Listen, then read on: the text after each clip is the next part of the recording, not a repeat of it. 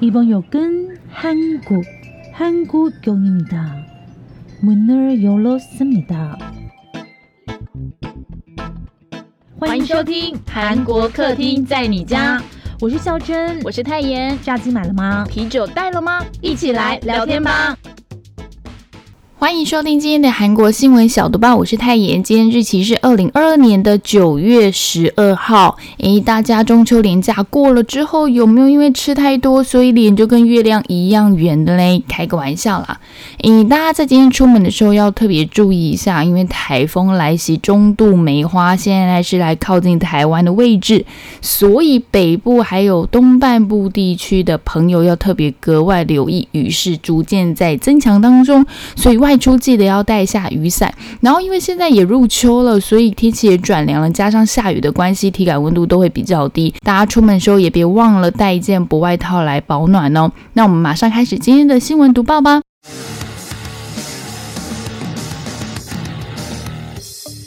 新闻小读报，不能错过的韩国大小事。韩国知名男艺人传吸毒，外界狂猜测真实身份。就在台湾的中秋连假期间呢，韩国传出有知名男艺人疑似吸毒的事情，不知道大家有没有看到这个消息啊？警方接到民众获报说，有一名行为怪异的男子在街上游荡，似乎神志不清。收到消息后，警方到了男子位在江南区论县洞的家中，发现他是连话都说不清楚，嘴边还有呕吐物的痕迹，在家里还发现了几十颗的可疑药丸，要求他进行毒。毒品检测结果呈阳性反应，当场以违反毒品流通管理法逮捕。目前正在厘清详细的吸毒状况，还有确认药丸的成分。那消息一出，就出现了证明被捕男艺人是在二零零六年以电视剧配角出道这个消息，在多部电影和电视剧中担任过主演或是重要配角。目击的民众更透露说：“诶，讲出来大家一定都认识。”事情曝光之后呢，网络就开始疯狂的猜测：“诶，这个男生到底是谁？”曾经演出过《夫妻的世界》《六十天指定幸存者》等热门影剧的演员李茂生，年龄是四十二岁，并且出道年份在二零零六年，被不少人猜测会不会就是这个当事人。虽然也有网友指出，其实李茂生首次亮相是在出演电影《放学后的屋顶》，根本不是电视剧出道，但是讨论非常的热烈。经纪公司是赶快的火速发出声明反驳，和事情没有任何关联。如果有持去散布虚假消息的话，会将采取法律手段，全力保护旗下演员。就连出演过来自星星的你奶酪陷阱的朴海镇也被怀疑，不过经纪公司都已经否认传闻。现在最新预测的是出演过《伟大的隐藏者》私生活的演员李尚宝，一九八一年出生，他现在四十岁。然后二零零六年时候，透过 KBS 电视剧《透明人间》崔长珠出道。二零二二年曾演出日日剧《基督》。山小姐，二零二二年就没有新作品了。目前李尚宝的 IG 是转为不公开的账号，所属公司目前也没有正式的回应。好，太妍呢不会猜测是谁，因为早晚都会知道的。英国女王伊丽莎白二世曾在韩国过生日，万人空巷未睹女王风采。那天晚上的时候，太阳要睡觉之前，就看到女王身体不舒服的消息，突然觉得啊，应该不会啦。虽然她已经高龄九十六岁了，然后隔天起床的时候呢，就被所有的新闻快讯吓到了，一个慈祥的奶奶就这么离开的感觉。那我们 RIP 一下。新闻就出现了很多女王曾经的故事。那你知道女王曾经有到韩国过过生日吗？一九九九年的时候，女王曾经在时任总统金大中的邀请下，到了韩国进行四天三夜的访问。这是英国、韩国从一八八三年签订朝英修好通商条约后，可谓一百一十六年以来，首度有英国君主造访韩国。因此，当时英国女王的韩国行也受到韩国当地民众欢迎。女王在造访传统儒教聚落和回村的时候，当地居民就为了她办了一场隆重的七十三岁传统生日宴。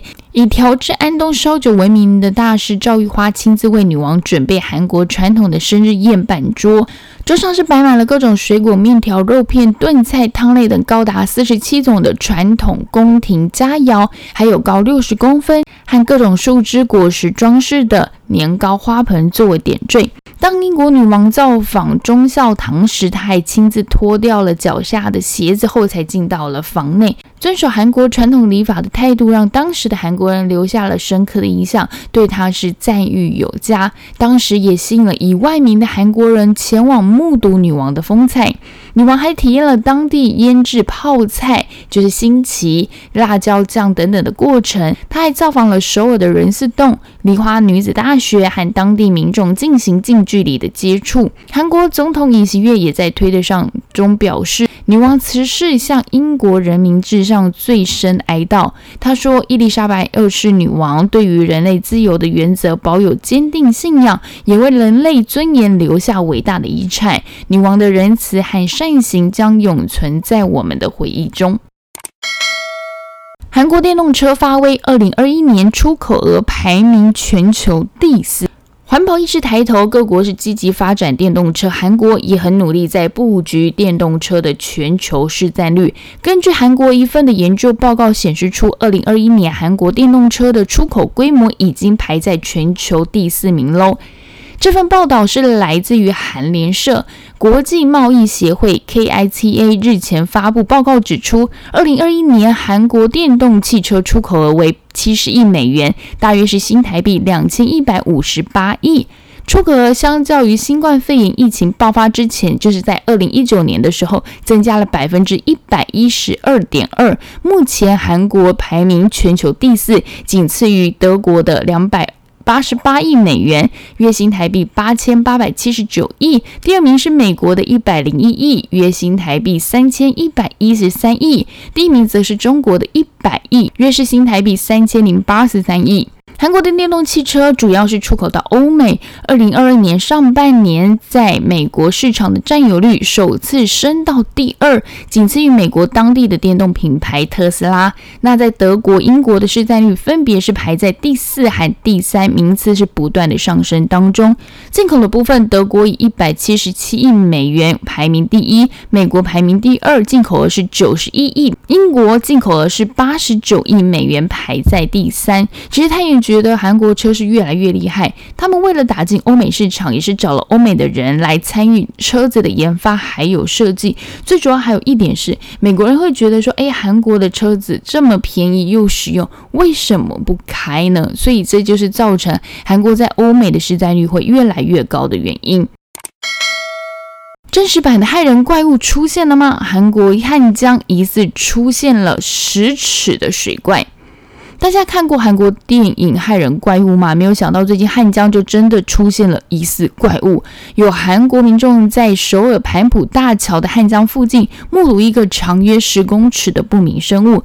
目击者形容这个生物的动作非常灵活，像是一条巨型鳗鱼的水怪，非常可怕。而且游泳的时候，它会是呈现 S 型的路线，外表看起来是一节一节，并不是平滑的表面。很多网友看了被拍下的影片说：“嘿。”他们都曾经在韩江见过类似的生物，还有人一开始说，诶，以为是木头，后来发现，诶，这个木头其实会移动，所以应该不是木头。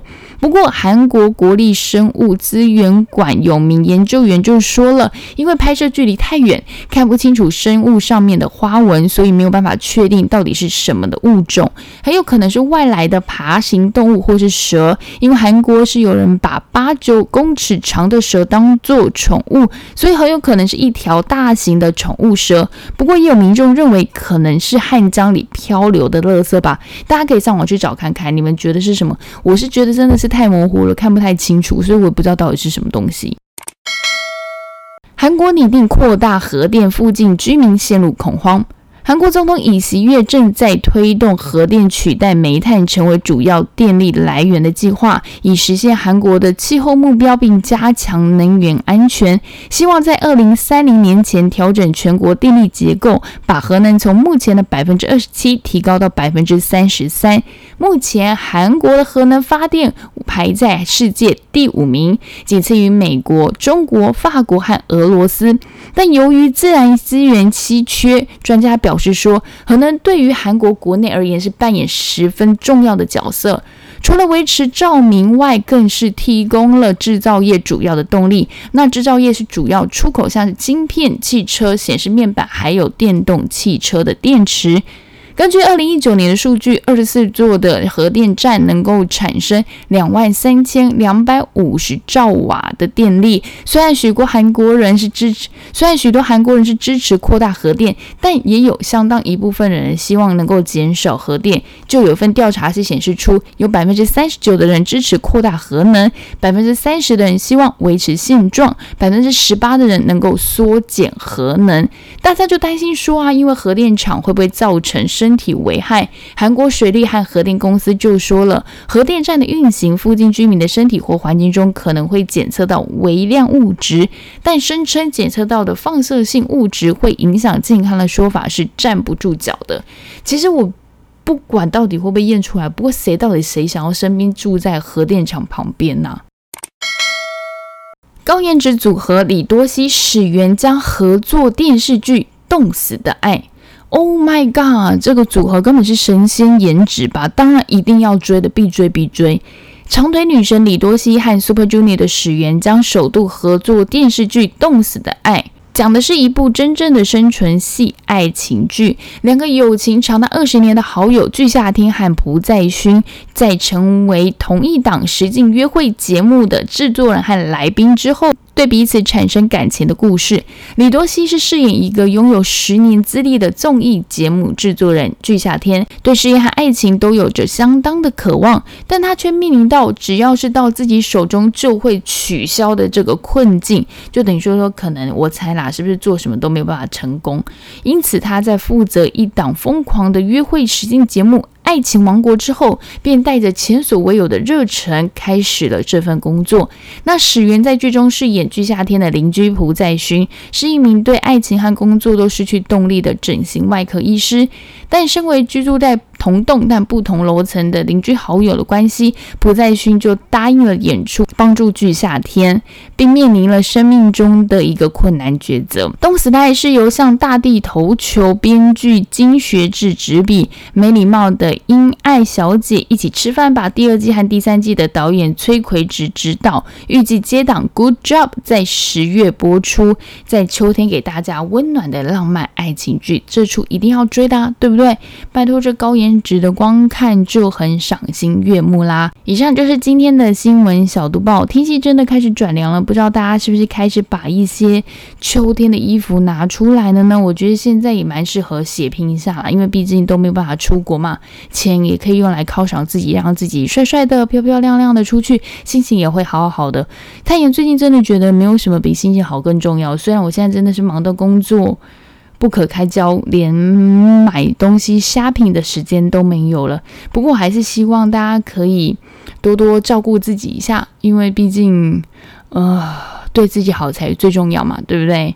人生这么苦短，突然开始老生常谈，明明是一个新闻小读报，突然又开始变成了一个心情抒发的概念。没关系，我们就期待礼拜三的特辑，我们大概又跟大家分享一些嗯杂七杂八的近况。那我们要继续锁定礼拜三的韩国客厅在你家的特辑，然后一样这个礼拜五在频道这边一样会有韩国新闻小读报，大家继续锁定孝真的读报哦。安妞。